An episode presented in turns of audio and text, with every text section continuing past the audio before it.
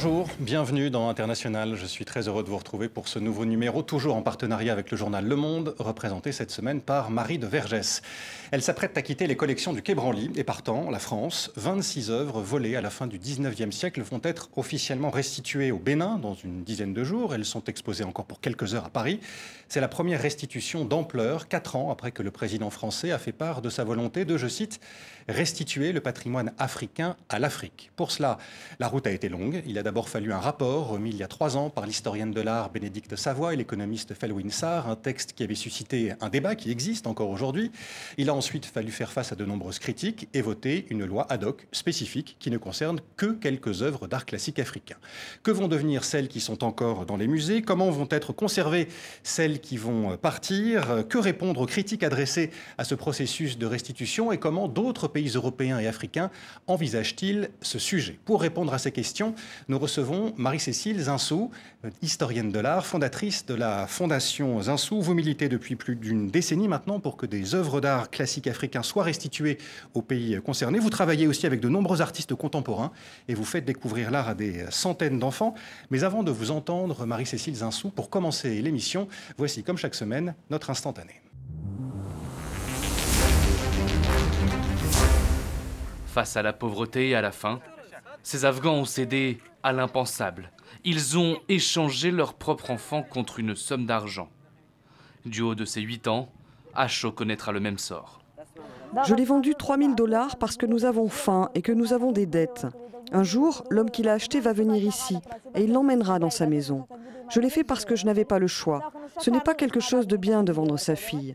Dieu et son messager ne nous ont jamais dit de faire cela une femme qui a vendu sa fille pour pouvoir manger atroces et déchirantes conséquences de la crise qui touche l'Afghanistan, deux mois et demi après l'arrivée des, talibans, crise humanitaire aussi liée à l'une des pires sécheresses qu'ait connue euh, le pays. Euh, qu'est-ce que vous vous dites, Marie-Cécile Zinsou, quand euh, vous voyez ces images?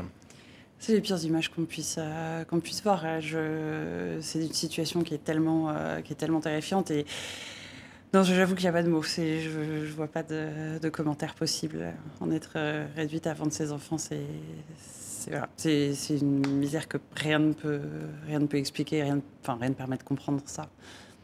On parle de sécheresse en Afghanistan. La COP26, la, la conférence euh, sur le changement climatique, commence justement ce dimanche euh, à Glasgow. Euh, l'un de ces enjeux, c'est d'arriver à prendre des mesures pour lutter contre le réchauffement climatique et donc ses conséquences comme euh, la montée des eaux. Est-ce que c'est un, phénomène qui vous inquiète vous particulièrement, dont la fondation, euh, la fondation Saint-Sou, est installée à Ouida, au Bénin, tout proche de la lagune? C'est intéressant parce que c'est quelque chose qu'on a vécu dans l'exposition 2059, qui était une exposition euh, futuriste qu'on avait faite euh, à la fin euh, de l'année 2009. Et on avait demandé à des enfants de parler du futur, de parler de ce qui, allait, ce qui allait arriver. Il y avait un concours de dessin organisé après que les enfants aient vu les visions des artistes.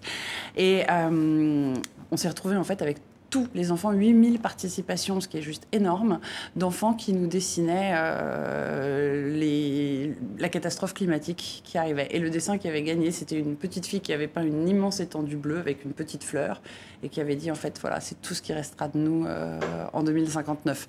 Donc c'est un sujet auquel en fait les enfants sont très sensibilisés. En Afrique de l'Ouest, on est finalement un des continents qui a le moins participé à ce réchauffement climatique et on est un des continents qui va être probablement la première victime euh, de cette situation. Est-ce que vous êtes particulièrement inquiète pour votre euh, fondation et euh, les bâtiments euh, de la fondation Saint-Sou qui sont à, Non, c'est pas une inquiétude personnelle évidemment, mais mais on a une vraie question plus à Cotonou qu'à Ouida. Mm. On a une vraie question qui est que Cotonou est une ville construite un mètre en dessous du niveau de la mer, qu'elle est déjà sujette aux inondations fortes et donc évidemment l'idée de la montée des eaux est un est un problème qu'on ne peut pas ignorer, mais c'est quelque chose auquel voilà les, les professeurs des écoles sensibilisent énormément les enfants. Comme je vous le disais on n'est pas forcément responsable, donc c'est pas forcément nous qui pouvons agir directement sur, euh, sur les causes du réchauffement climatique, et pourtant c'est nous qui allons en subir euh, les conséquences de façon très immédiate. Vous êtes une femme engagée, Marie-Cécile Zinsou, passionnée par l'art. Retour sur votre travail et sur vos combats, on y vient, c'est le focus, signé Gina Lunchiesa et Rodolphe Clémendon.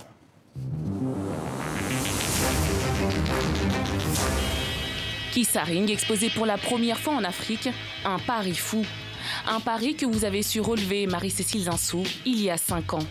Je pense que le regard de Kissaring, dans la mesure où lui se reconnaît une certaine inspiration africaine, le fait de revoir ses œuvres ici, ça a du sens. Les enfants les comprennent. Et je pense que les enfants ont une capacité à tout comprendre. Faire découvrir et éduquer la jeunesse béninoise à l'art, une idée qui vous guide depuis longtemps. Votre mère, professeure d'histoire de l'art, vous y amène naturellement. Votre père, Lionel Zinsou, ancien Premier ministre et économiste, alimente lui votre imaginaire en vous parlant du Bénin, son pays d'origine. Un pays qu'il a fui avec sa famille pour des raisons politiques. À 19 ans, alors que vous êtes encore étudiante en histoire de l'art, vous quittez la France pour le Bénin et vous vous y installez. Deux ans plus tard, avec l'aide financière de votre père, vous créez la fondation Zinsou, un espace d'exposition pour ouvrir et montrer l'art africain à tous. Le but réel de la fondation, c'est vraiment de partager cette culture, de faire vivre cette culture, de l'offrir aux gens. Samuel Fosso, Chéri Samba, Kipiri Katambo ou encore Romuald Azoumé, de nombreux artistes contemporains sont exposés dans votre musée ouvert en 2013 à Ouida. Vous faites venir les trésors du roi Béanzin, encore une fois, pour les faire découvrir aux Africains. Aujourd'hui, on a envie de le présenter voilà, comme le héros, comme quelqu'un de fédérateur qui peut être vraiment euh, un exemple de courage et euh, de résistance pour l'ensemble du Bénin. Mais votre engagement ne s'arrête pas là. Vous faites de la restitution des œuvres d'art africaines votre cheval de bataille. Et quand en septembre dernier, le Bénin a annoncé vouloir organiser en janvier 2022 une exposition à Paris qui aurait retardé la restitution des œuvres au pays, on a senti chez vous comme une irritation.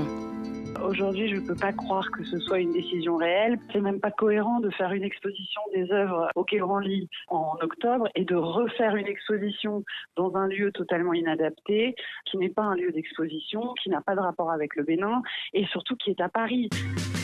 Marie-Cécile Zinsou, 26 œuvres béninoises seront bientôt de retour au pays. Et comme vous le dites souvent, à l'ère de la mondialisation, c'est dans l'ordre des choses.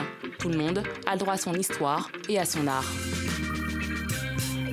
Tout le monde a le droit à son art. L'Afrique euh, n'a pas encore eu le droit à son art aujourd'hui alors aujourd'hui, évidemment, quand vous vous placez dans la perspective de l'art contemporain et que vous êtes un jeune enfant de Ouida, si vous avez le droit à votre art contemporain et vous pouvez venir au musée et, euh, et c'est assez naturel en fait. Vous venez avec l'école, vous venez avec les parents, vous venez tout seul. Euh, maintenant, la question du patrimoine se pose évidemment euh, partout. Elle s'est posée longtemps parce qu'on avait une question de l'accessibilité des musées, on avait la question du prix, de la distance. les musées n'étaient pas forcément dans les villes les plus peuplées. Et aujourd'hui, voilà, il y a la question des collections euh, dans beaucoup de pays, pas dans tous, mais dans beaucoup. Pourquoi, pour vous, euh, personnellement, euh, l'art contemporain, l'art ancien, est-il aussi important? Mais ça, je crois que c'est des questions d'éducation et, euh, et c'est une question. J'ai été élevée dans, des musées, j'ai été élevée dans des expositions et, euh, j'ai toujours eu le sentiment que c'était une, façon de comprendre le monde. Et quand j'ai commencé à enseigner euh, en 2003 euh, à Beaumec à la vie avec des collégiens, j'avais envie de leur montrer la scène contemporaine parce qu'il me semblait que c'était la meilleure manière de comprendre le monde qui nous entoure. Et c'était des jeunes gens en pleine construction intellectuelle et qui découvraient le monde Et j'avais envie qu'ils aient le regard des artistes pour, euh, j'ai s'armer et se, voilà, s'enrichir. et du coup, c'est bah, comme ça que la fondation s'est créée. Et c'était dans cette idée de, de se dire trouvons un lieu qui permette d'exposer et qui permette à tous de venir et de créer le dialogue. Vous avez beaucoup milité pour la restitution des, œuvres béninoises. Euh, avant d'avoir votre réaction, on va aller regarder euh, ces pièces. On les a souvent vues euh, déjà sur l'antenne de, de, TV5 Monde ces, derniers jours.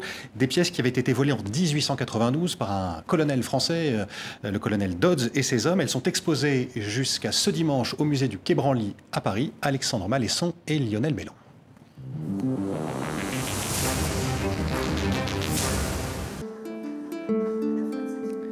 Les statues totems de l'ancien royaume d'Abomey, les trônes des rois Guézo et Glélé.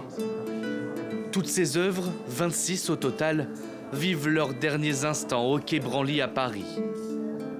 Dans quelques jours, elles seront restituées au Bénin, 130 ans après leur vol par la France pendant la colonisation. Pour moi, le lien n'est pas rompu.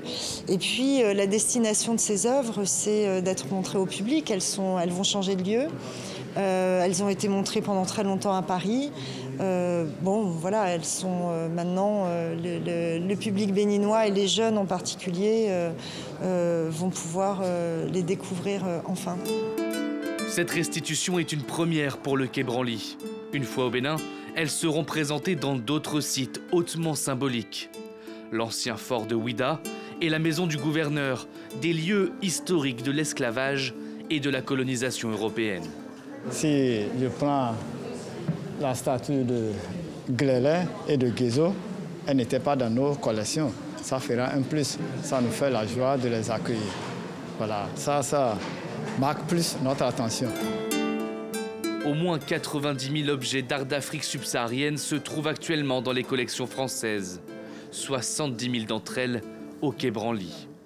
Selon des experts, 85 à 90% du patrimoine africain serait hors du continent. Qu'est-ce que vous vous dites, Marie-Cécile Zinsou, quand vous voyez ces 26 œuvres prêtes à quitter la France pour le Bénin, près de 130 ans euh, après en avoir été arrachées? C'était impossible, et pourtant c'est fait. C'était impossible. En 2006, on a accueilli 34 œuvres du Quai Branly. Euh, le président Chirac avait décidé qu'au moment de l'ouverture du Quai Branly... Dans votre fondation hein, au Bénin. Il fallait que les œuvres euh, du Quai Branly voyagent vers l'Afrique. Donc on les a reçues euh, à la fondation, effectivement, parce qu'elles devaient être exposées à Cotonou, qui était la ville où il y avait le plus d'habitants. et donc quand elles sont reparties en mars 2007, c'était assez déchirant parce que les gens nous disaient mais on n'a eu que trois mois finalement. On n'a eu que trois mois, ces œuvres sont parties depuis 120 ans et, euh, comment est-ce qu'on est-ce les montrera? Enfin comment est-ce que les générations d'après les connaîtront? Euh, et, c'était impossible. Le patrimoine français était inaliénable, donc euh, il n'y avait aucune possibilité de, répondre à la demande, de garder les œuvres. Voilà. Et tout à coup, l'impossible est, enfin l'impossibilité a disparu et aujourd'hui ces œuvres repartent et c'est très très émouvant. Quelle a été l'étincelle, selon vous? Qu'est-ce qui a permis de, débloquer la, situation que beaucoup attendaient?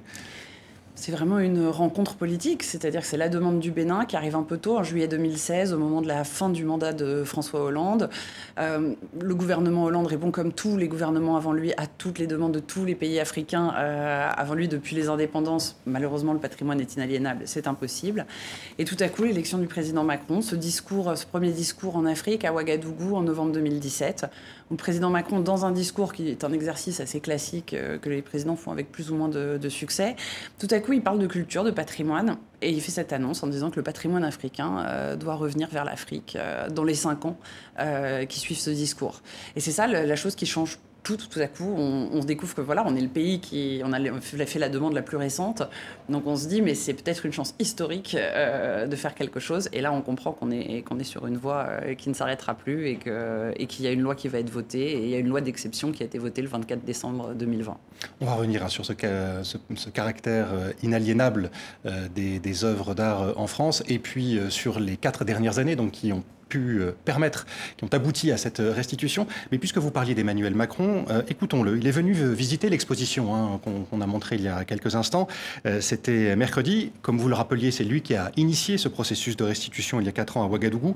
Il a ensuite prononcé, donc mercredi dernier, un discours dans lequel il est revenu sur les demandes venues ces dernières décennies du continent africain.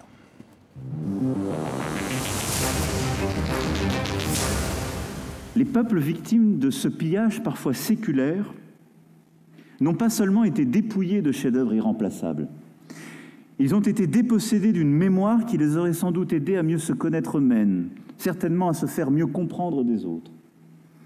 Ces biens de culture qui sont partis de leur être, les hommes et les femmes de ces pays ont droit de les recouvrer. Ils savent certes que la destination de l'art est universelle. Ils sont conscients que cet art qui, dit leur histoire, leur vérité, ne la dit pas qu'à eux, ni pour eux seulement. Ils se réjouissent que d'autres hommes et d'autres femmes ailleurs puissent étudier, admirer le travail de leurs ancêtres. Ils voient bien que certaines œuvres partagent depuis trop longtemps et trop intimement l'histoire de leur terre d'emprunt pour qu'on puisse nier les symboles qui les y attachent et couper toutes les racines qu'elles y ont prises.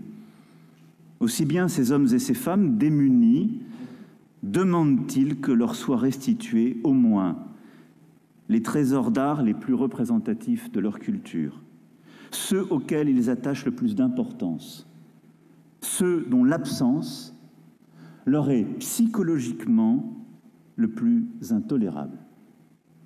Cette revendication est légitime. Ces mots, comme vous l'avez compris, ne sont pas de moi. Ils sont d'Amadou Matar Bo, directeur général de l'UNESCO, ces mots datent du 7 juin 1978. Ils disent exactement, exactement, précisément ce que nous sommes en train de faire. Vous étiez à cette cérémonie, Marie-Cécile Sinsou, euh, mercredi. Vous parliez tout à l'heure d'un moment euh, émouvant. Est-ce que vous diriez que c'est un moment historique? Ah oui, c'est un moment historique, effectivement. Euh, on s'est toujours dit que le départ de ces œuvres serait un, un premier pas historique. La question qu'on se posait, c'était est-ce que c'est un premier pas, un seul pas? Il semblerait, ça a été répété aujourd'hui, mais ça avait été, ça, pardon, ça a été répété mercredi, euh, mais ça avait déjà été dit euh, au sommet Afrique-France euh, du mois d'octobre, que la Côte d'Ivoire est dans un processus de négociation très avancé avec la France sur la restitution d'un tambour. Tambour parleur du peuple ébrié. Absolument. Et du coup, il semblerait que ce soit un premier pas totalement historique d'une série de pas à venir. Et donc, c'est le début d'une histoire qui se, qui se réinvente. Historique pour qui? C'est historique pour tout le monde. C'est historique pour la France et c'est historique pour le Bénin. Euh, parce que au lieu de chercher à rejouer l'histoire, au lieu d'être dans quelque chose de, négatif et, de dur comme l'histoire peut l'être, on est dans quelque chose de complètement intéressant et ouvert vers l'avenir. Et, euh, du coup, l'idée de la création de ce nouveau dialogue, c'est regardons ensemble où nous allons et comment nous y allons. Et ces objets, le, retour de ces objets, c'est quelque chose euh, qui est qui est une victoire pour la France, qui est une victoire pour le Bénin, qui est quelque chose où on ne départit pas la France. La France a des réserves euh, d'œuvres, elle montrera encore euh, des choses du Dahomey, mais le Dahomey montrera, enfin le Bénin, pardon, montrera euh, les choses fondamentales de son histoire, parce qu'il fallait qu'une partie du patrimoine dahoméen soit au Bénin, parce qu'il faut que les générations futures soient, soient exposées à leur, à leur culture. On entend souvent dire dans ce dossier qu'il a fallu euh, beaucoup, beaucoup de temps pour que ces œuvres soient restituées, euh, près de 130 ans si on se met sur le temps long. Pourquoi aussi longtemps d'après vous? D'abord, quand on était dans une période de colonisation française, c'est-à-dire dans le cas du, Dahomey, euh, c'était de 1892 à 1960. Voilà, déjà, c'était la France, donc il n'y avait pas de question de restitution du patrimoine. Au moment des indépendances, il y a eu des demandes. Il y a eu des demandes d'ailleurs qui ont été euh, acceptées. Euh, on en parle assez peu, mais euh, la reine Elisabeth II d'Angleterre avait rendu un trône important à Chantilly au Ghana en 1957. Il y a eu des demandes après qui malheureusement n'ont pas abouti, mais il y a eu des demandes absolument constantes. Pas dans tous les pays, parce qu'il y a des pays qui avaient d'autres urgences à gérer et les indépendances ont créé un certain nombre d'attentes importantes dans plein de domaines et donc forcément le musée n'était pas celui qui était totalement prioritaire.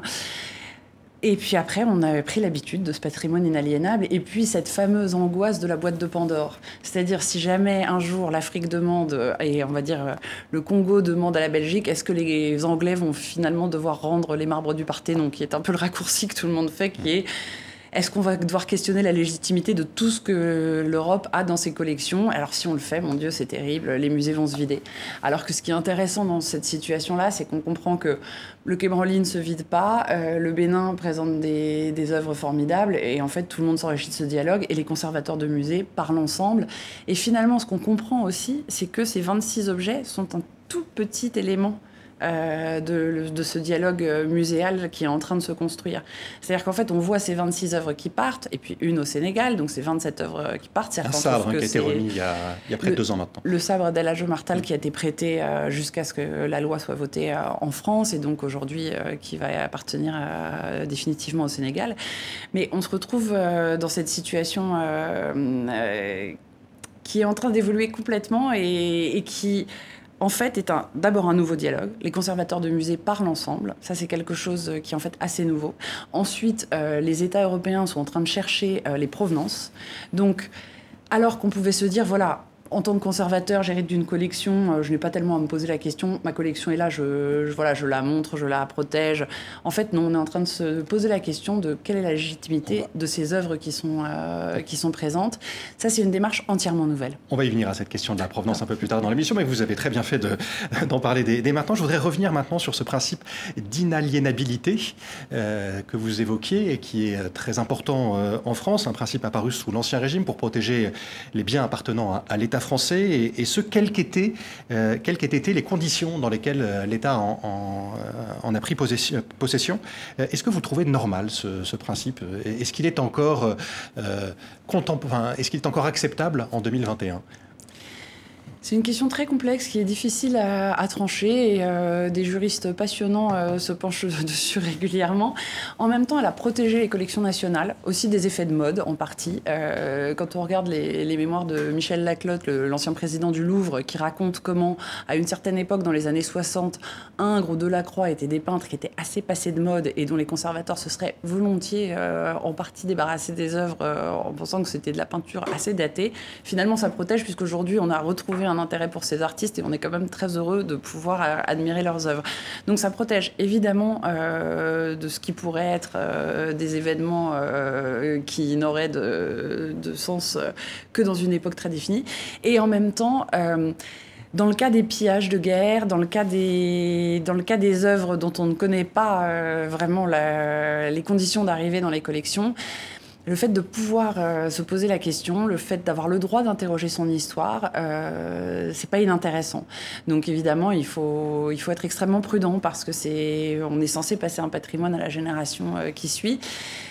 Mais c'est vrai que se poser la question du pillage, dans le cas du pillage colonial, c'est vrai qu'on a le droit, euh, on a le droit de se demander euh, en tant que Français si c'est très naturel de conserver des patrimoines entiers de pays. Hmm. Parce qu'il y a beaucoup de pays dont on a des, dont on présente des œuvres, mais quand on présente toutes les œuvres d'un pays et que ce pays n'a pas accès à son propre patrimoine, là évidemment, c'est pas inintéressant de, de repenser euh, l'inaliénabilité. Pour restituer d'autres œuvres, euh, il faudra passer par d'autres lois, au coup par coup, ou alors est-ce qu'il faudrait passer par une loi cadre? Qu'est-ce qui est le plus pertinent d'après vous? Parce que on dit que si à chaque fois il faut une dérogation, euh, le mouvement risque d'avancer assez lentement et ça risque aussi d'alimenter des frustrations. Oui, je crois que c'est vraiment le, débat actuel, c'est qu'est-ce qu'on va faire. pour l'instant, c'est une loi d'exception qui est passée pour 27 objets. La Côte d'Ivoire, on va voir ce qui se passe dans les, prochains mois, c'est-à-dire que la Côte d'Ivoire va, va probablement avoir le droit de récupérer ce tambour. Est-ce que c'est encore une loi différente pour la Côte d'Ivoire? Où certains députés avaient proposé une loi cadre, mais ça n'a pas fait d'unanimité. Objectivement, c'est encore un débat très sensible en France. Si en Allemagne, les choses avancent très vite, depuis que la France euh, a décidé de, bouger, l'Allemagne s'est mise au diapason, alors pour le coup, euh, a des activités très régulières de, de restitution. À partir de maintenant, ils ont fait des annonces très importantes. Dans le cas de la France, c'est encore un des débats très houleux. On va dire que c'est n'est pas encore gagné. Le, Sénat est assez, euh, est assez hostile. des, sénateurs euh, tiennent hein, à ce mmh. principe d'inaliénabilité. Ils proposent que les œuvres d'art classiques africains euh, partent, présentes en France, fassent des allers-retours entre la France et, et, les pays concernés en, Afrique. Qu'est-ce que vous pensez de cette proposition qui permettrait aux œuvres de rester en France, mais en même temps d'être présentées régulièrement, d'être conservées en France et d'être présentées régulièrement dans les pays africains concernés? Alors, l'argument qu'on m'a toujours proposé quand, euh, quand on parlait au départ d'idée de restitution et qu'on prononçait ce, mot terrifiant, euh, c'était mais pourquoi de la restitution alors qu'on est dans une époque où tout circule librement? Mais rien ne circule. Il y a eu combien d'expositions euh, françaises, de collections nationales françaises d'origine africaine en Afrique dans les 20 dernières années? On en a eu une au Bénin, on en a une au Mali, quelques objets prêtés au Sénégal? Elle est où cette fameuse euh, circulation formidable Il euh, y, a plein de projets qui en théorie sont fantastiques, mais qui n'existent pas. Euh, la France ne prête pas beaucoup d'œuvres en Afrique. Alors ça aussi, c'est quelque chose qui est en train de se modifier avec tout ce nouveau dialogue. Hmm. On va assister à une exposition Picasso qui est une coproduction du musée du Quai Branly et du musée des civilisations noires à Dakar avec un prêt du musée Picasso l'été prochain. Mais ça, c'est complètement nouveau depuis Sangor, depuis 1966 ou 67, il n'y avait pas eu d'exposition Picasso à Dakar. Est-ce que vous avez vu une exposition de Renaissance italienne à Lomé? Est-ce que vous avez vu euh, des prêts euh, de Velázquez euh, à Libreville? Non, les œuvres ne voyagent pas en réalité. C'est ça un peu l'échec, c'est-à-dire que c'est possible, mais ça n'arrive pas. C'est pour ça qu'à un moment, il faut réfléchir de façon plus sérieuse euh, à la façon dont on va traiter, dont on va dialoguer. C'est pour ça qu'on est dans une période fascinante. C'est maintenant que tout change. Hum. Euh, vous ne travaillez pas pour le gouvernement du Bénin, évidemment, mais vous connaissez très bien le, pays. Comment se prépare-t-il au retour de ces œuvres? Où ces œuvres vont-elles aller euh, une fois qu'elles auront touché le sol béninois? Alors, ces œuvres sont très attendues. A priori, tout à l'heure, euh, le ministre des Affaires étrangères euh, béninois, M. Agbenonsi, a annoncé que les œuvres arriveraient euh, le 10 novembre.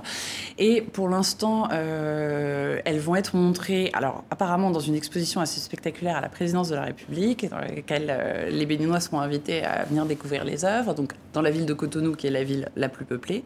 Et puis après, elles seront déplacées sous réserve de changement au mois de juillet au Musée national de Ouida, au Fort Portugais qui a été entièrement rénové pour accueillir ces œuvres. Et puis, dans un troisième temps, euh, il y a un projet beaucoup plus ambitieux euh, de création d'un musée dédié euh, au cœur des palais royaux d'Abomey, qui sont les palais royaux donc de l'ancienne capitale du royaume du Dahomey, dans laquelle on va avoir une structure extrêmement moderne au milieu de ce patrimoine classé, enfin de ces bâtiments classés au patrimoine mondial.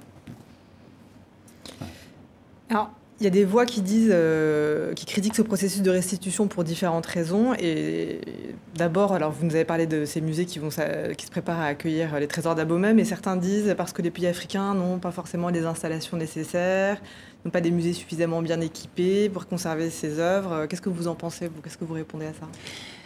On ne peut pas faire de révolution en mettant tout le monde d'accord. C'est très très rare que, tout le monde soit, soit enchanté par quelque chose qui change fondamentalement. Et là, on est dans une cassure historique énorme. Donc, les gens ont plein d'arguments. Certains, on peut les entendre, d'autres moins. Il y en a qui sont plutôt liés à une méconnaissance absolue de l'Afrique. Certains ont des légers relents racistes euh, ou euh, postcoloniales. il, y a, tout un, tout un tas de réactions. Euh, dans les réactions hostiles, il y, a, un éventail de possibilités. Sur les gens qui pensent que, que l'Afrique est mal équipée en musée et qu'elle ne sait pas s'occuper de son patrimoine, ces gens-là, je les mets au défi de nous raconter exactement dans quel pays ils sont allés et, ce qu'ils ont observé. Est-ce qu'ils sont venus à Ouida pour voir comment on attend les œuvres et la façon dont on a rénové nos musées? C'est une vraie question. Il faut comprendre que dans certains pays, il n'y a pas eu d'investissement dans les infrastructures, mais en même temps, il n'y a pas de collection on ne va pas, euh, va pas dépenser énormément d'argent pour conserver des, des, collections qui sont à des milliers de kilomètres et dont on vous dit que de toute façon, vous n'avez aucun droit dessus et elles ne vous reviendront jamais.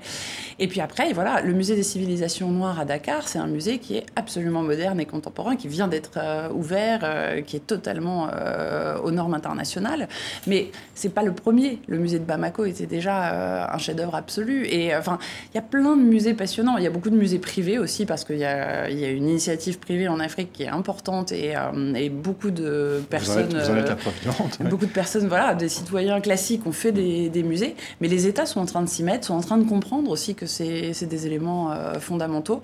Alors oui, il y a des endroits où les musées sont en mauvais état. Voilà, ça arrive. Et ben c'est pas là qu'on conservera les œuvres et puis on, améliorera. Notre musée à nous, au, les Palais Royaux d'Abomey, il n'est pas dans un état euh, très bon. Mais d'abord, on va le rénover et puis ensuite, on va construire une infrastructure toute neuve. Et comme c'est pas encore prêt et que les objets arrivent, eh bien, on a fait quelque chose de temporaire, mais de professionnel en attendant. Donc voilà, on mettra jamais tout le monde d'accord, mais, euh, mais c'est vrai que tous ces gens qui critiquent, j'ai envie de leur dire venez au Bénin, venez nous voir, venez l'été prochain. Et puis, et puis faites des critiques constructives ou dites-nous ce que vous pouvez apporter une fois que vous avez vu la situation.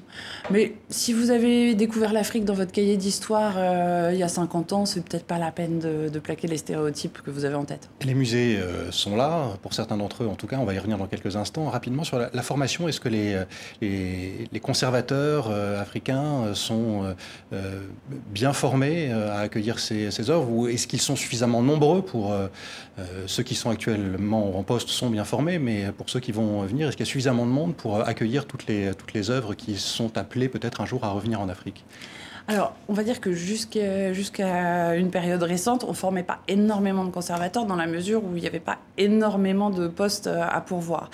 Mais d'abord, il y a des initiatives formidables comme l'école du patrimoine africain, qui est une école panafricaine, mais qui est logée au Bénin à Porto Novo euh, et qui forme des conservateurs depuis sa création, euh, qui doit être en 2003, si je ne m'abuse. Donc voilà, il y a des partenariats. Euh, il y a notamment des partenariats ici avec l'Institut national du patrimoine qui est en train de, de créer avec le Sénégal une formation sur le continent.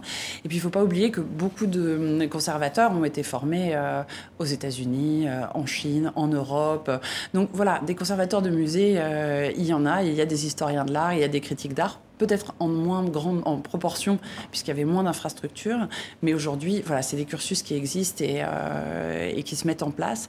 Et c'est un des axes importants de ce nouveau dialogue. Mmh. Il y a vraiment beaucoup d'initiatives qui sont en train de se créer de façon intercontinentale entre l'Europe et l'Afrique. Des musées ont été récemment construits en Afrique, euh, vous en avez parlé, euh, au Sénégal, le musée des civilisations noires, en RDC, le musée national, d'autres sont en cours de construction au Bénin ou au Nigeria pour accueillir des œuvres qui ont été ou vont être restituées. Et à chaque fois, ces bâtiments bénéficient d'un soutien financier étranger, celui de la Chine pour le Sénégal, de la Corée du Sud pour la RDC, de la France via l'Agence française de développement pour le Bénin. Est-ce que l'art, et plus précisément ces restitutions euh, d'œuvres d'art, relèvent plus de la géopolitique que d'un souci de réparation Alors c'est compliqué quand on vient du monde culturel de comprendre ce qui sous-tend une action politique. Est-ce que les gens ont des bonnes ou des mauvaises intentions en finançant des musées, en acceptant de faire des restitutions, en accueillant les œuvres qui reviennent? Moi j'ai envie de dire, de mon côté euh, de conservateur de musée et, euh, d'acteur culturel béninois, euh, l'important c'est que les objets soient présents. Je pense que évidemment les musées aujourd'hui sont des vitrines pour les pays et c'est, je comprends tout à fait que des pays étrangers aient envie de participer, de participer à la mise en valeur de l'art, parce que c'est évidemment l'excellence absolue, et c'est ce qu'on essayait de présenter dès le départ à la Fondation en 2005, quand les gens nous disaient mais pourquoi l'art contemporain? On disait mais parce que c'est aussi une très bonne métaphore euh, de ce que l'Afrique est en train de devenir. C'est-à-dire que quand on parle des artistes contemporains, on parle de l'excellence quand on parle, à l'époque, quand on parlait du Bénin, on pouvait parler d'un pays qui avait du mal dans certains classements, qui, euh, au niveau mondial, ne rivalisait pas forcément avec les plus grandes puissances. Par contre, nos artistes, personne ne les remettait en cause. Hmm. Personne n'a jamais parlé du sous-développement d'aucun artiste béninois. Donc, vous voyez, c'est tellement important. Je comprends aussi quand on est une puissance étrangère qu'on ait envie de, voilà, qu'on ait envie de se valoriser à travers ce genre d'action. Hmm. Certains euh, détracteurs euh, d'une restitution d'ampleur mettent aussi en avant le fait que peu de pays africains auraient officiellement émis des demandes de restitution.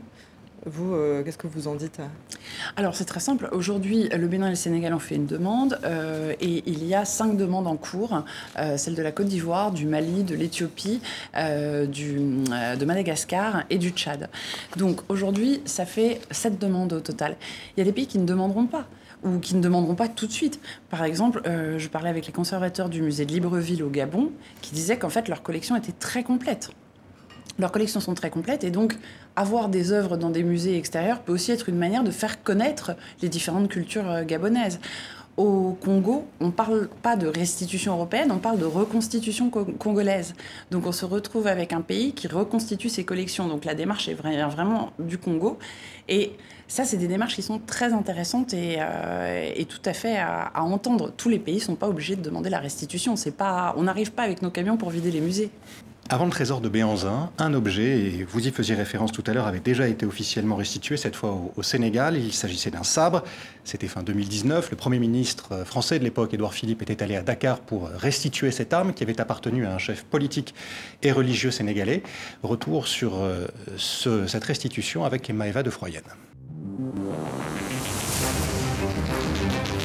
C'est un objet d'art symbolique et cher à l'histoire sénégalaise. Ce sabre, exposé au tout jeune musée des civilisations noires de Dakar, est celui d'El Hadj Omartal. Un trésor de guerre français, pris de force en 1894 par le colonel Louis Archinard. Jusqu'alors exposé au musée des Invalides à Paris, sa restitution était très attendue par le directeur du musée. Ça fait la troisième fois qu'on nous le prête. Ça fait la troisième fois que la France nous prête ce qui nous appartient. Bien évidemment, on est content que cette fois que ce soit un voyage sans retour. Allez, simple. El Hadj Omartal était un chef de guerre et érudit musulman.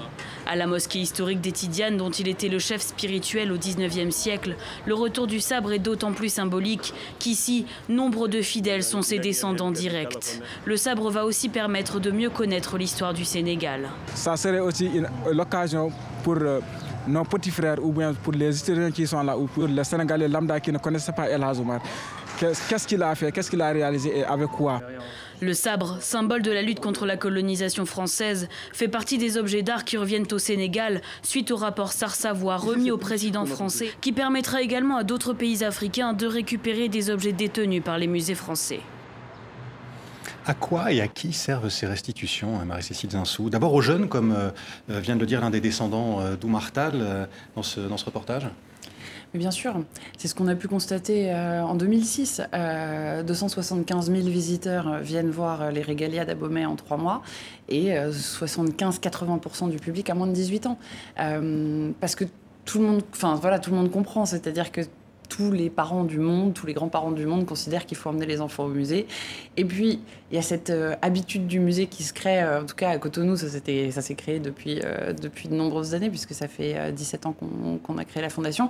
Les enfants viennent au musée après l'école et ils viennent tout seuls. C'est-à-dire que voilà, ils passent voir où on en est, si on a changé l'exposition, si on peut jouer un peu, s'il y a des choses, des histoires à raconter. Donc oui, évidemment, c'est pour les personnes les plus jeunes. Il y a des gens qui n'auront pas accès au musée parce que justement, comme ils l'ont pas eu dans l'enfance, c'est que ça n'a pas été un outil, ils n'ont pas forcément le sentiment que... Mais tout le monde comprend bien que même si pour certaines personnes c'est trop tard, ils comprennent bien que pour leurs enfants c'est essentiel. Euh, il y a des artistes africains qui disent que ces restitutions sont un enjeu majeur pour leur pays. Pour le Bénin, en quoi est-ce que c'est un enjeu majeur?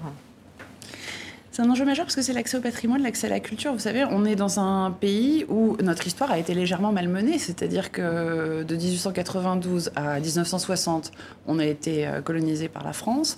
Ensuite, de 60 à 72, on a eu une légère instabilité politique marquée par 12 coups d'État en 12 ans. Et puis après, on est devenu marxiste-léniniste euh, jusqu'en 91, où là, on a retrouvé le, chemin euh, d'une démocratie plus apaisée. Mais donc, si vous voulez, ça fait quand même un siècle d'histoire assez turbulente. Et donc, la question, c'est qui sommes-nous? On a été dessiné en 1885 euh, sur un coin de table à Berlin. On n'est pas forcément euh, des pays très compréhensibles pour nous-mêmes, puisqu'on a été dessiné euh, à 6000 km de chez nous par des gens qui ne nous connaissaient pas. D'ailleurs, est-ce que ces frontières imposées posent un problème pour la restitution d'œuvres africaines? Alors, dans certains pays, oui. Euh, dans le cas de la restitution dahoméenne, non, puisque en fait, euh, le Bénin actuel couvre les frontières du Dahomey et des royaumes aux alentours, donc c'est pas très compliqué. Mais dans certains, dans certains cas, oui, c'est complexe. Il y a des royaumes qui ont été coupés en deux euh, par la personne qui dessinait avec sa règle et qui ignorait un peu les spécificités des uns et des autres. La France, vous l'avez dit, n'est pas le seul pays à avoir engagé ces restitutions. D'autres pays européens l'ont fait également. L'Allemagne, qui va rendre des œuvres au Nigeria, euh, et la Belgique aussi, euh, euh, par exemple. Elle est présentée, la Belgique qui a une approche plutôt différente de, celle de la France, elle est présentée par Thomas Dermine, secrétaire d'État chargé de la politique scientifique en Belgique. C'était au micro de la RTBF.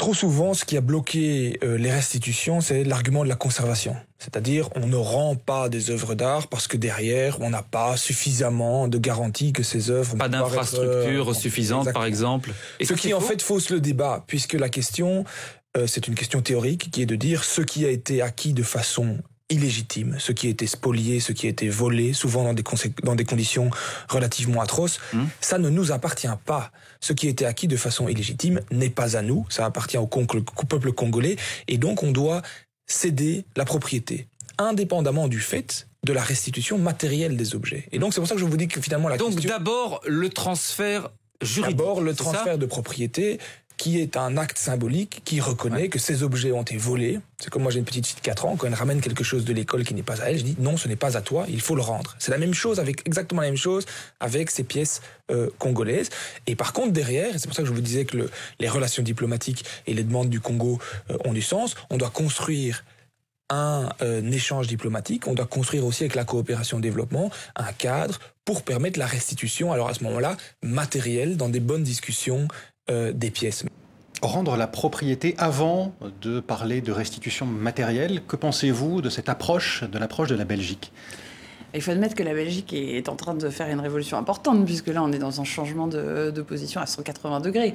Euh, jusque-là, euh, les Belges n'étaient pas forcément les personnes les plus ouvertes au dialogue. Et alors, du coup, euh, les déclarations du secrétaire d'État ont tout changé, puisque, puisque tout à coup, il déclare que les, Congolais sont, sont, propriétaires, les propriétaires légitimes de leur collection. Donc là, il faut admettre que c'est un changement qui est extrêmement radical. C'est un changement qui s'inscrit dans ce grand mouvement européen, évidemment. Je ne sais pas si ce changement serait intervenu si la France n'avait pas pris position euh, il, y a, il y a cinq ans. Mais en tout cas, le changement est là et le musée de Tervuren, qui, qui possède 120 000 ou 125 000 œuvres, est en train de faire un immense, euh, une immense, euh, enfin, est en train de démarrer un chantier de réflexion important. Et, et, je crois que oui, ça crée un nouveau dialogue avec le Congo qui était, qui était nécessaire et qui, qui arrive enfin. Marie. Vous avez commencé à répondre un peu à ma question. En fait, un peu de savoir comment la France se situe dans ce panorama européen. On se dit qu'elle a peut-être impulsé le mouvement avec le discours de Ouagadougou, mais on se demande si aujourd'hui, avec le caractère dérogatoire euh, des restitutions tel qu'il est, est-ce qu'on risque pas de se retrouver à un peu à la traîne du mouvement? Alors, L'Allemagne avait été assez précurseur dans sa façon de voir les choses, euh, mais c'est un fonctionnement très différent du système euh, culturel français, avec euh, notamment le Benin Dialogue Group, qui était un ensemble de musées plutôt européens qui se réunissaient pour parler de la question des, des bronzes du Bénin, donc cette fois-ci du Royaume mmh. du Bénin au Nigeria actuel. Et, mais bon, c'était beaucoup de paroles et il n'y avait pas forcément d'action il semblerait que le discours de Ouagadougou ait mis une certaine pression aux autres pays pour tout à coup prendre des positions fermes. Le Benin Dialogue Group là, est en train d'avancer très très vite. Effectivement, l'Allemagne en mai a annoncé qu'elle allait participer à la construction du musée d'Edo. Euh, les différents euh, États fédéraux de, allemands vont rendre des pièces, un certain nombre de, pièces. Euh, L'Écosse a fait ses annonces aussi. Euh, Aberdeen va rendre une partie des pièces de ses collections. Du coup, les États-Unis sont aussi en train de dire qu'ils vont procéder à des restitutions, même si eux n'ont pas acquis des pièces euh, de la même manière que l'Europe, puisqu'ils n'ont pas colonisé des pays d'Afrique, mais ils ont acquis des pièces dont ils savaient qu'elles avaient été euh, prises dans des pays colonisés. Donc toutes ces choses font que, oui, il y a un mouvement général. Est-ce que la France est à la traîne? Non, aujourd'hui, euh, de fait, euh, les objets seront, les objets bénino-dahoméens seront dans l'avion le 10 novembre. C'est la première fois pour l'instant. Et le sabre d'El Martal est déjà euh, au Sénégal. Donc pour l'instant, la France reste assez pionnière et en annonçant la Côte d'Ivoire et les discussions euh, avec les autres pays, elle annonce que voilà qu'elle a une direction et qu'elle ne va pas s'arrêter là. Donc pour l'instant, on n'a pas à rougir de notre position en Europe et, on va voir si la présidence française de, l'Union européenne euh, change la donne parce qu'on va voir si, la France parle de ce sujet à ce moment-là avec les autres pays de, l'Union européenne à une autre échelle. Quel pourrait être l'objectif de cette concertation, de ce dialogue entre pays européens? C'est définir un cadre commun euh, pour euh, ces restitutions? C'est tellement nouveau, c'est tellement révolutionnaire que c'est difficile en fait même de prévoir les extensions possibles de, ce, de cette présidence française. Je, non, je ne suis bon, pas devant. On va... euh, le dialogue, est, vous parliez de dialogue, Marie-Cécile Zinsou. Euh, le dialogue existe avec les pays africains concernés, entre l'Europe et les, les, pays africains concernés, mais il pourrait être plus intense. C'est ce que disait le président de RDC, Félix Tshisekedi, il y a deux ans, lors de l'inauguration du musée national de RDC.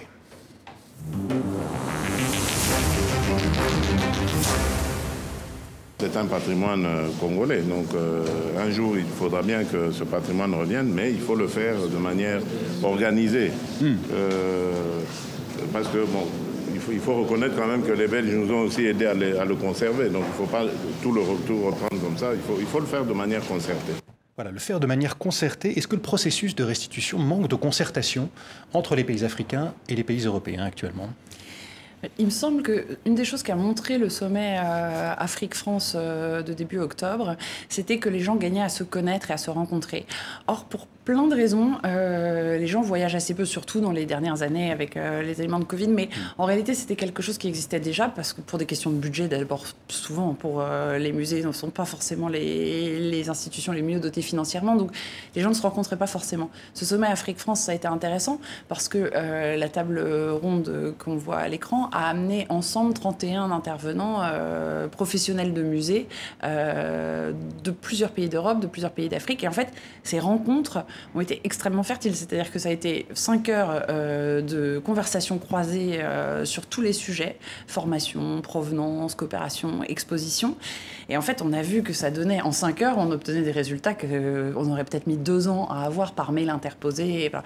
Donc je crois qu'aujourd'hui, tout le monde est conscient de la nécessité de se rencontrer et plusieurs directeurs de musées m'ont dit qu'en fait, ils allaient se, concentrer sur, euh, sur les, les, voyages et les échanges euh, et les relations interpersonnelles parce que ça fait, c'est aussi comme ça qu'on fait avancer les choses et c'est en se connaissant, en se comprenant et surtout en allant voir sur place. C'est très difficile quand on est dans un bureau à, à Hambourg de connaître la situation de Lumumbashi. De la même manière, quand on est à Ouida, on n'imagine pas forcément ce qui se passe à Paris. Donc, on a intérêt, voilà, ce dialogue, c'est pas, c'est pas euh, uniquement une, une idée euh, utopique. C'est quelque chose de, qui se concrétise maintenant. Ouais. Vous parlez du sommet Afrique-France, qui était un peu une nouvelle formule euh, dans ce type de rencontre. Euh, le rapport euh, Savoie-Sarr parlait de euh, la nécessité d'aller vers une nouvelle éthique relationnelle. Est-ce qu'il y a effectivement besoin de renouveler la relation entre la France et les pays africains? Et est-ce que les jalons que pose Emmanuel Macron vont un peu dans cette direction? Alors, pour parler de mon domaine de la culture et pas m'aventurer sur des terrains que je connais moins, euh, euh, sur la question de la restitution, on a été vraiment dans une table ronde Europe-Afrique. Et en fait, c'est ça qui était intéressant. C'était cette, euh, c'était pas France-Afrique, c'était pas Bénin-Europe, c'était vraiment Europe-Afrique. Et c'était vraiment toutes ces personnes qui se, qui se rencontraient euh, et qui pouvaient créer des relations euh, de pays extrêmement différents, et, mais ensemble. Et je pense que c'est vraiment ça qui va, qui va changer. Il faut qu'on se connaisse. On ne se connaît pas. On ne se connaît pas. On a des visions datées les uns des autres et on on n'est pas dans quelque chose de très actuel. Il faut qu'on se rencontre, il faut qu'on se comprenne et il faut qu'on comprenne nos enjeux. Mais c'est vrai que sans aller voir l'autre, c'est compliqué, mais c'est comme dans tous les domaines finalement. Et il faut appliquer euh, ce qu'on applique au domaine économique, scientifique, il faut l'appliquer à la culture. Il faut que les gens se rencontrent, se connaissent et, dialoguent. Vous l'évoquiez euh, en début d'émission, l'une des conséquences du discours prononcé par Emmanuel Macron fin 2017 à Ouagadougou, c'est le, euh, le développement de la recherche de provenance des euh, œuvres d'art. De quoi s'agit-il et que disent les recherches qui ont été menées ces dernières années sur le sujet? Alors ça, c'est ce qui est devenu prioritaire pour les musées européens. Alors je dis européens parce que j'ai des exemples très concrets en France, euh, mais euh, plusieurs, euh, plusieurs musées allemands, anglais ont exactement les mêmes démarches. Euh, par exemple, au musée du Quai Branly, euh, il y a un nouveau poste euh, qui s'est créé en début d'année 2020, 2021 sur la recherche de provenance. Donc l'idée, c'est qu'on a des collections et on ne peut pas juste se contenter de les conserver. Il faut vraiment qu'on aille plus loin, qu'on comprenne. Euh, C'était une des choses qui était signalée dans le rapport euh, SAR-Savoie quelles sont les conditions d'acquisition de ces œuvres? Est-ce que ces œuvres ont été volées? Bon, alors ça, c'est le cas d'Abomet, de, de, mmh. des œuvres qui sont pillées de façon documentée.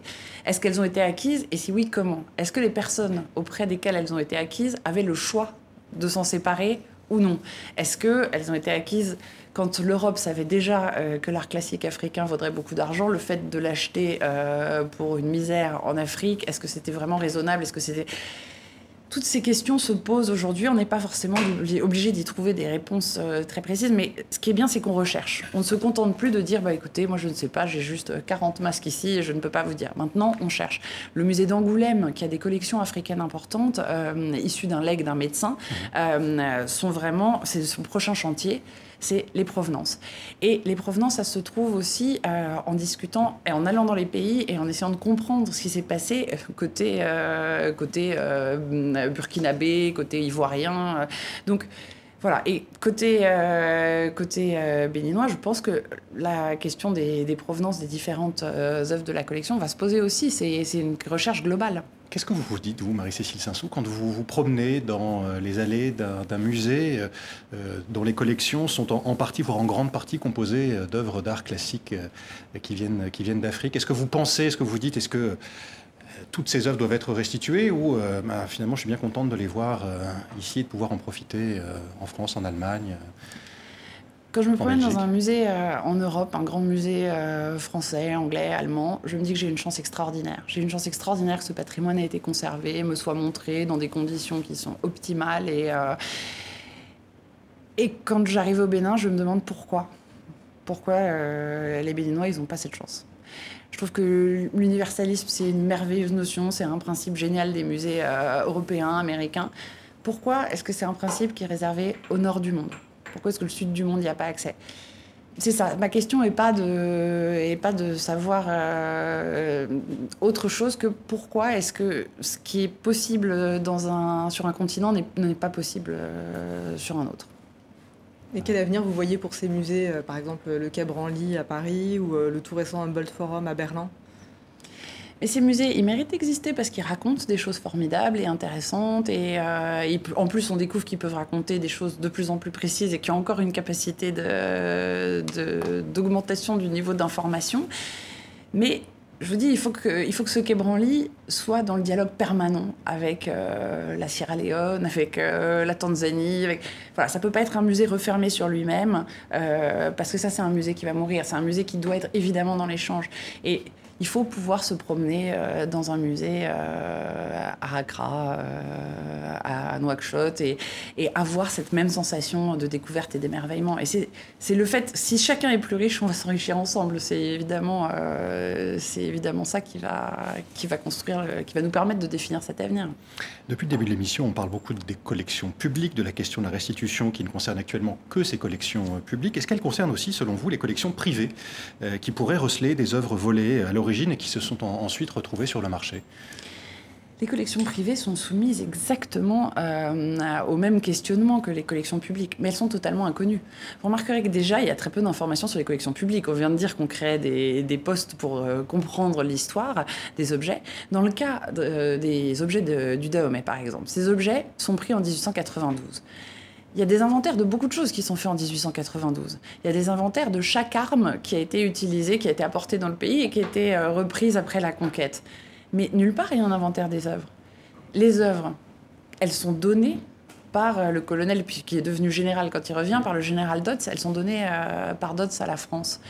Mais est-ce qu'il a pris que ça? Est-ce que les soldats, il y a des choses qu'il a offertes directement à son ministre de tutelle, par exemple? Il y a des objets euh, qu'il a gardés dans sa famille. Chaque personne qui a fait la conquête coloniale avec lui a pu garder des choses. Mais toutes ces choses, comment on peut le savoir? Il n'y a aucun élément pour comprendre, il n'y a pas d'inventaire. Pas d'inventaire, pas d'information. Alors qu'est-ce qu'on fait? On fait des descentes, euh, on fait des descentes dans chaque appartement, chaque, euh, chaque immeuble euh, d'Europe pour voir si des gens auraient conservé des pièces. Et non, c'est impossible. que pensez-vous d'une initiative qui a eu lieu il y a quelques années, qui est venue de marchands d'art, d'antiquaires parisiens, spécialistes pour certains de, de ces œuvres d'art classiques africains, et qui ont donné des œuvres, des récades, donc des sceptres, à, au Bénin, et qui ont pu donc constituer là-bas un, petit musée euh, privé euh, qui permettait donc de, voir sur le Bénin, euh, au Bénin, ses œuvres, sur le sol béninois, ses œuvres. Qu'est-ce que vous en pensez? Alors moi, je suis une très très grande fan du petit musée de la Récade. D'ailleurs, euh, je crois qu'il n'y a pas une seule personne euh, qui me connaît et qui est venue au Bénin sans passer par le petit musée de la Récade. C'est une collection absolument magnifique. C'est un des plus beaux exemples de restitution euh, privée qui existe.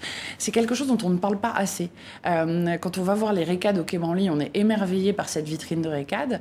Mais il faut savoir que la plus belle collection de Récade au monde, dans un musée, elle est au Bénin. Il y en a une centaine, je crois, à peu près. Hein. Oui, et il y a des objets absolument exceptionnels. Vous parliez au début de l'émission euh, de cette restitution euh, d'œuvres béninoises. Euh, c'est un premier pas, disiez-vous. Le mouvement est enclenché. Est-ce qu'il est irréversible selon vous? Il est irréversible parce que même si on a des changements politiques et que des, les personnalités politiques en France après sont pas forcément d'accord avec la vision du président Macron, le cas béninois et le cas sénégalais font jurisprudence. À partir du moment où c'est arrivé une fois, c'est un mouvement qu'on ne peut plus arrêter. Il n'y a aucun pays qui se satisfera d'un non, le patrimoine est inaliénable, alors que les Béninois ont accès à leur patrimoine au Bénin. Ça va être impossible. Il y a des révolutions comme ça qui se font, et là, on est parti dans quelque chose qui. S'il y a un arrêt d'un mandat, de mandat vers ci par-là, ça va, voilà, ce sera ponctuel. Aujourd'hui, on est, on est dans une démarche qui est complètement inverse. Et puis, je crois que tout le monde, tout le monde est bien en train de comprendre que qu'on ressort tous gagnants de cet événement historique. Merci beaucoup. Merci Marie-Cécile Zinsou. Merci d'avoir répondu à nos questions dans International en partenariat avec le journal Le Monde. Merci à vous toutes et à vous tous de nous avoir suivis. Je vous donne rendez-vous la semaine prochaine. À bientôt.